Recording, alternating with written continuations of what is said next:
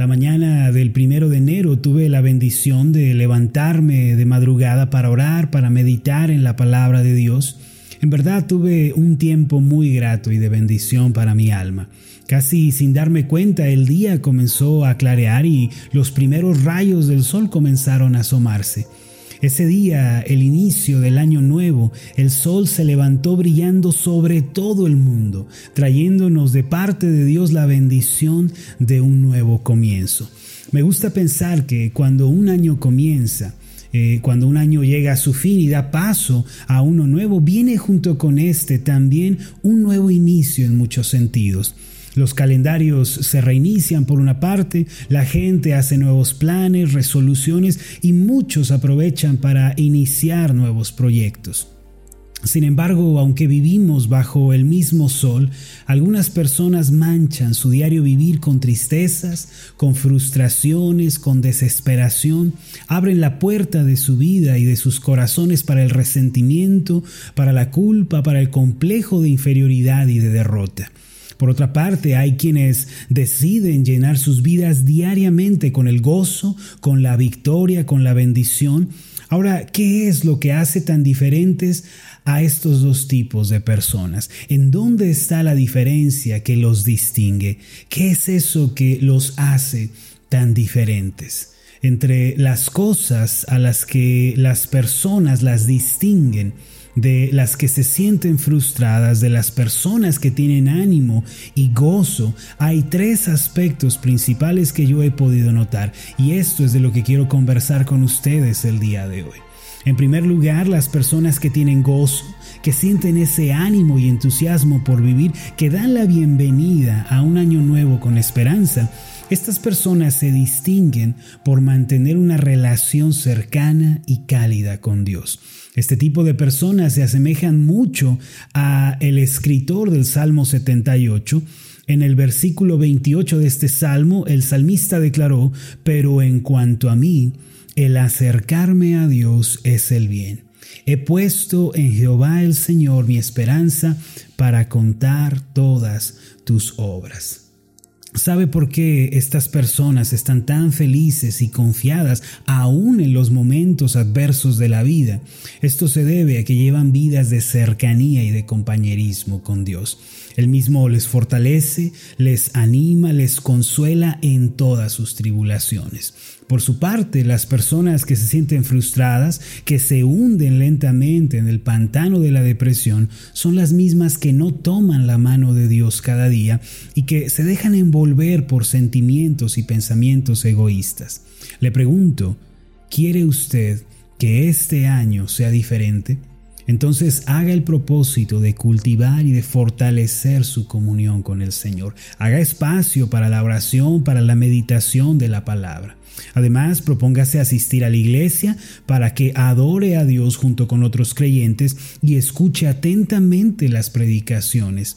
De este modo usted va a tener la fortaleza y el ánimo que se necesitan para enfrentar la vida.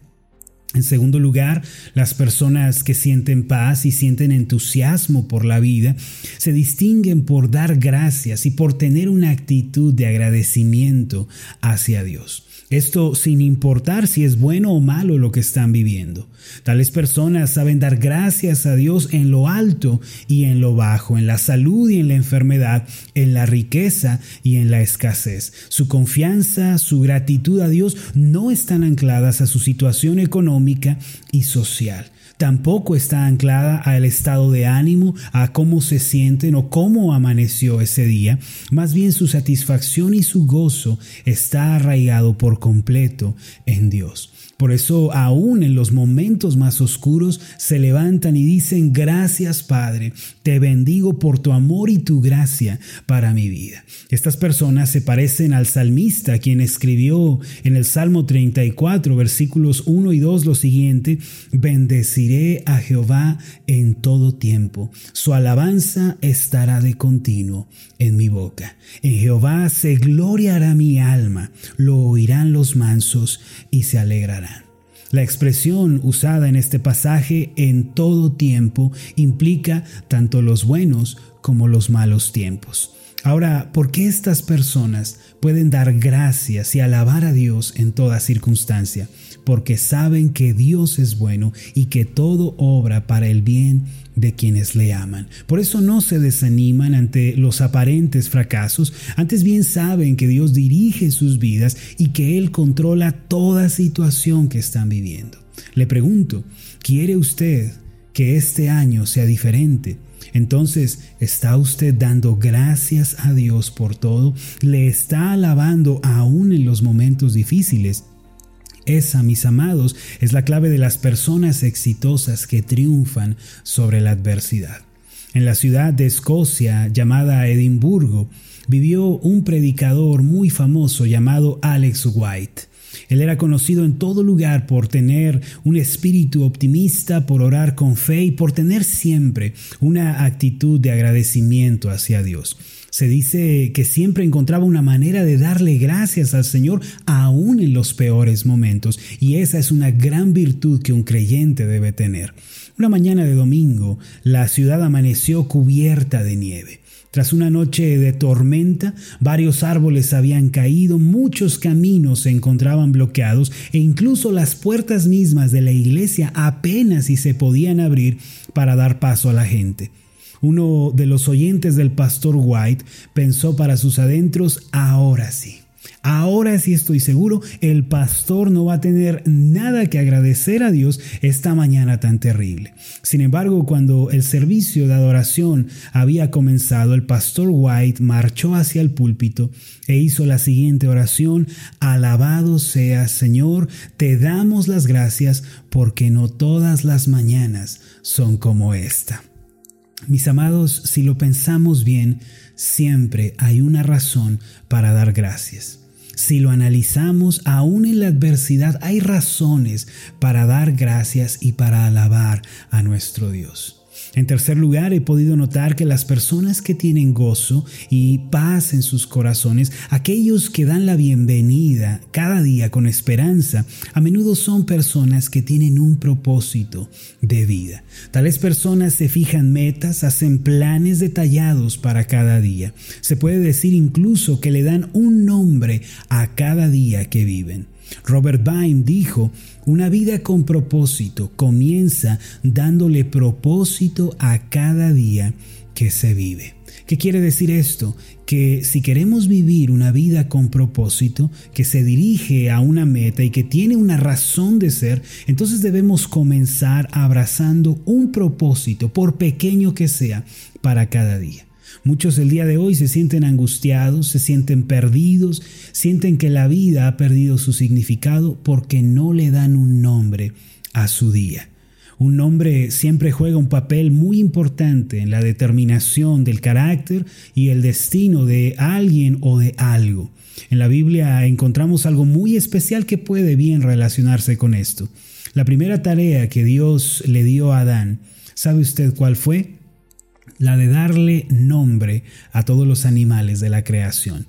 En Génesis capítulo 2 versículos 19 y 20 podemos leer lo siguiente, venga conmigo a esta porción de la escritura.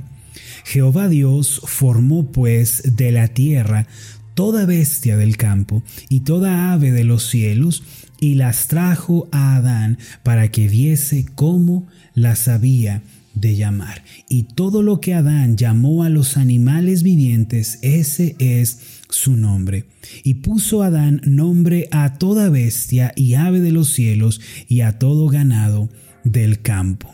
Aquí podemos ver que Adán sabiamente puso nombre a todos los animales que Dios creó. Ahora, de una manera muy similar, nosotros podemos darle un nombre y un rostro a cada día para determinar así el propósito y el sentido que queremos darle. Esto es como hacer un plan para cada día. Es como decir, hoy con la ayuda de Dios voy a enfocarme en trabajar, vamos a decir, por ejemplo, en la paciencia o en la tolerancia. Hoy voy a trabajar en el dominio propio. Hoy voy a trabajar en el servicio y ese va a ser el enfoque de mi día. Después uno ora y le pide ayuda a Dios para que Él le dé la fortaleza y el ánimo para llevarlo a cabo. Por otra parte, hay quien puede decir, Señor, hoy quiero dedicarme a aprender algo nuevo, quiero desarrollar más este talento que tú me has dado, quiero aprender una nueva habilidad. Enseguida uno se pone a trabajar, se dedica con todas sus fuerzas a esa meta.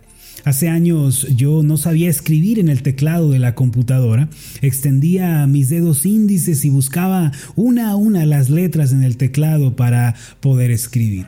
Desde luego, eh, redactar un párrafo me tomaba cerca de cinco minutos. Pero cuando comencé a darle un nombre y un rostro a cada día, me propuse aprender a mecanografiar. Así que los lunes eran mi día de aprender una nueva habilidad. Me dedicaba con todas mis fuerzas, invertía mi tiempo y mi energía en ello.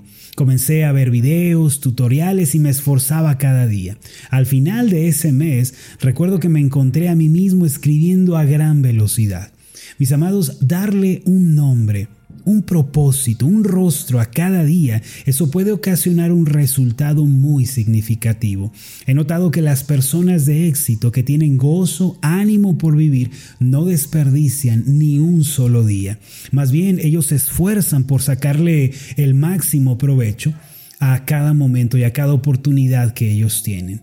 Yo le pregunto, ¿qué le parece si a partir de este momento comenzamos a darle un rostro y un nombre a cada día. Al hacerlo, nuestra vida va a tener un propósito y vamos a alcanzar la felicidad tan anhelada.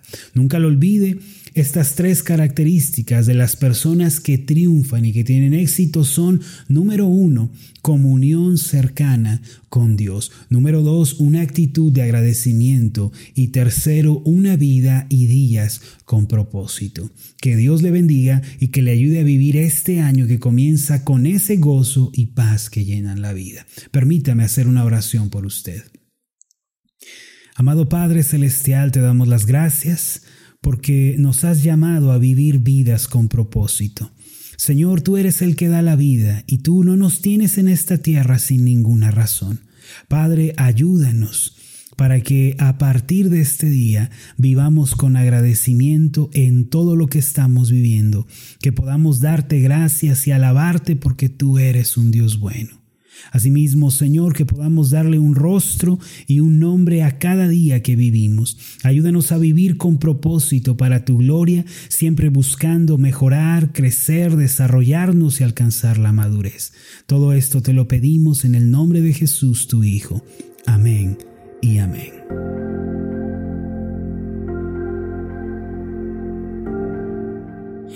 ¿Qué tal? Mi nombre es Marlon Corona, soy el pastor de la iglesia Ascender en la ciudad de Zapopan, Jalisco, en México. Le agradezco mucho por haberme seguido con esta meditación. Mi oración siempre es que usted sea prosperado en todas las cosas y goce de una buena salud, así como prospera en su alma. Lo invito a que ore por las meditaciones Ascender y le pregunte a Dios cómo puede usted ser de bendición para este ministerio. Las meditaciones Ascender son impulsadas y apoyadas por nuestros oyentes. Reciba un fuerte abrazo de mi parte. Que Dios le bendiga. Hasta la próxima.